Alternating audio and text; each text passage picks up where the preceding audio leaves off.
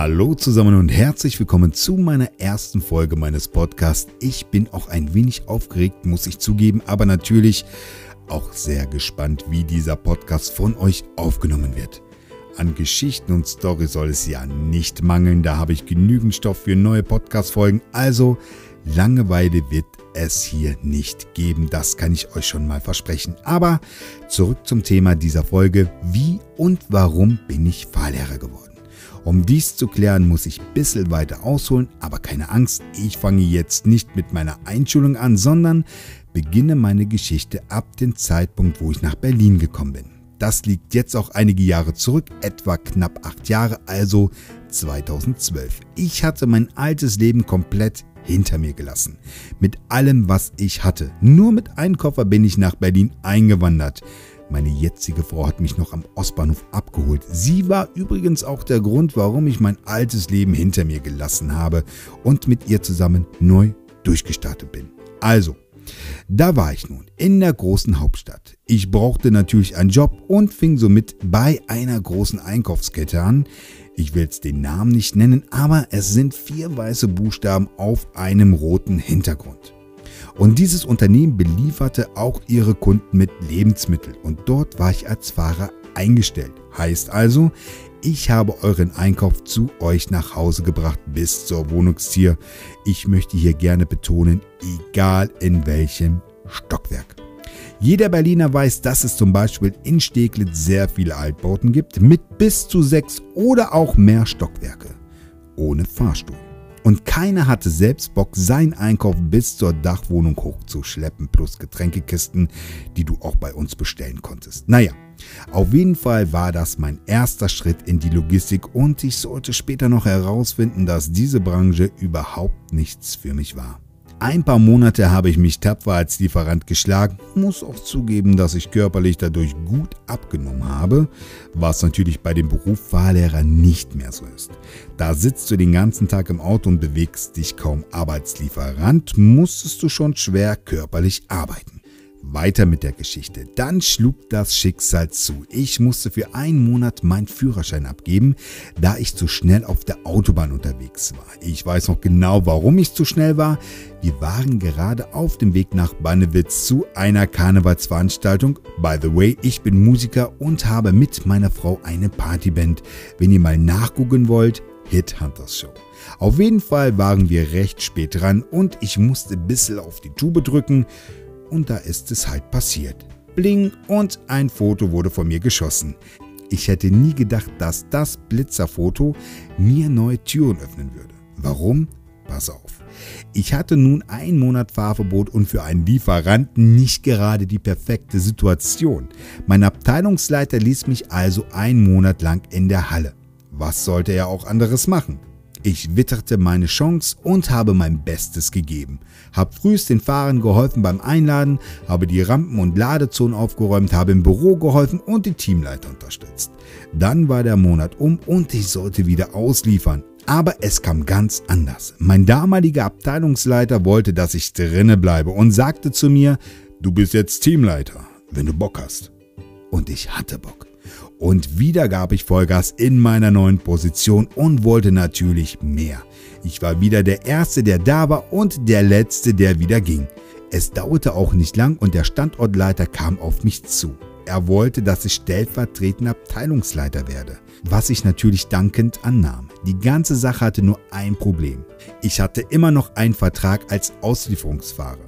Als ich Teamleiter wurde, habe ich schon unzählige Male darum gebeten, dass mein Vertrag und somit auch mein Lohn an die neue Position angepasst werden sollte. Doch man hat mich immer wieder vertröstet mit der Begründung, dass man mit der Genossenschaft gerade neue Konditionen für alle Mitarbeiter aushandelt und dass somit alles etwas bisschen länger dauert, auch die neuen Verträge. Es gab aber auch noch andere Vorfälle, die mich dazu bewegten, dieses Unternehmen zu verlassen. Wie zum Beispiel meinen Urlaub kurz vor Antritt zu streichen, weil sich mein Abteilungsleiter bedroht fühlte und dachte, ich würde an seinen Stuhl sägen. Er wollte einfach nur seine Macht demonstrieren. Hm, tja. Ich fand schnell ein neues Unternehmen, die mich anständig bezahlten. Es war ein Start-up, der für Amazon arbeitete, also sie lieferten die Pakete aus.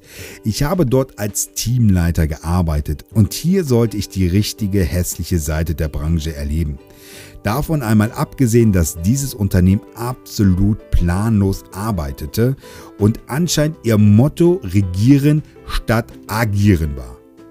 Heißt, die Teamleiter und die Chefs waren nur dabei, Fehler und Probleme auszumerzen, anstatt mit einem richtigen Konzept an die ganze Geschichte heranzugehen und somit die Fehler und Probleme erst gar nicht aufkommen zu lassen. Ja, unter anderem sollte ich Fahrer rausschmeißen, die zu oft krank waren. Ich sollte mir irgendetwas einfallen lassen, damit es einen Grund gab, diese zu kündigen. Was ich natürlich nie tat. Ich stand immer hinter meinen Fahrern, egal in welchen Unternehmen. Sie haben mir auch ihre Sorgen anvertraut, aber auch positive Sachen haben sie mir gern erzählt. Da war zum Beispiel ein Fahrer, der in Scheidung lebte und mit seiner Ex-Frau ein Kind zusammen hatten. Dieses Kind ist behindert und braucht viel Pflege. Deswegen sah er sein Kind recht selten. An dem darauf kommenden Wochenende sollte er es wieder sehen. Doch ich bekam die Anweisung, ihn aus seinem Wochenende zu holen, weil er arbeiten sollte. Ich versuchte den Vorgesetzten die Situation mit seinem Kind zu erklären, aber das interessierte ihn nicht. Er bestand darauf, dass der Fahrer arbeiten kommt. Ab da wusste ich, dass die Logistik nicht meine Welt war. Ich finde sie sehr menschenverachtend, also in den Bereichen, in denen ich sie kennengelernt habe. Anschließend habe ich die Schlüssel auf den Tisch gelegt und bin einfach gegangen. Nun gut, jetzt musste ich mich anders orientieren und meine Jobperspektive überdenken. Da fragte mich meine Frau, ob ich mir den Beruf Fahrlehrer vorstellen könnte. Ich habe mich gewundert, wie sie darauf kommt. Jetzt müsst ihr wissen, dass meine Frau aus der Eventbranche kommt und unter anderem große Veranstaltungen für einen großen deutschen Autohersteller gemacht hatte. Dadurch kannte sie seit Jahren meinen jetzigen Chef, der für diesen Autohersteller der Fahrzeuginstructor war. Als Cora ihm von meiner Situation erzählte, war mein Chef eigentlich klar, ich muss Fahrlehrer werden. Also habe ich mich mit diesem Beruf auseinandergesetzt. Ich fand super, was der Beruf Fahrlehrer eigentlich bedeutet und was die Voraussetzungen sind.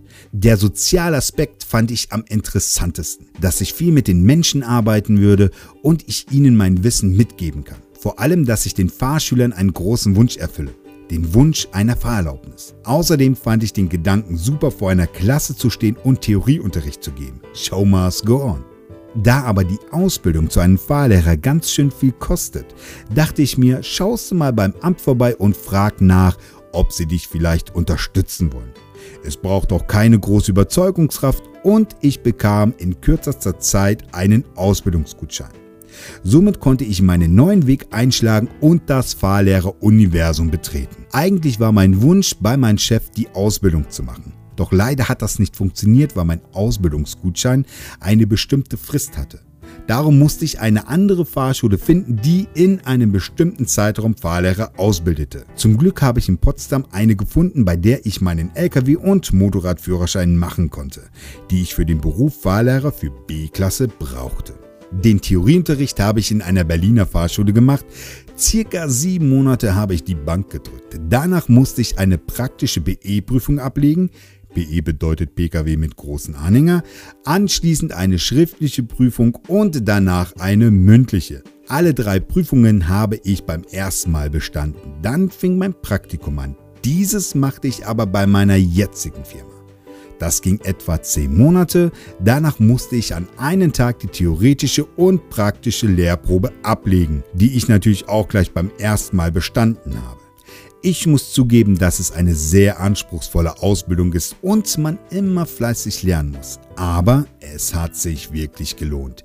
Ich bin ein Fahrlehrer mit voller Leidenschaft. Ich liebe es, mit Menschen zu arbeiten, ihnen mein Wissen mitgeben zu können und wir freuen uns gemeinsam, wenn der Fahrschüler die praktische Prüfung bestanden hat.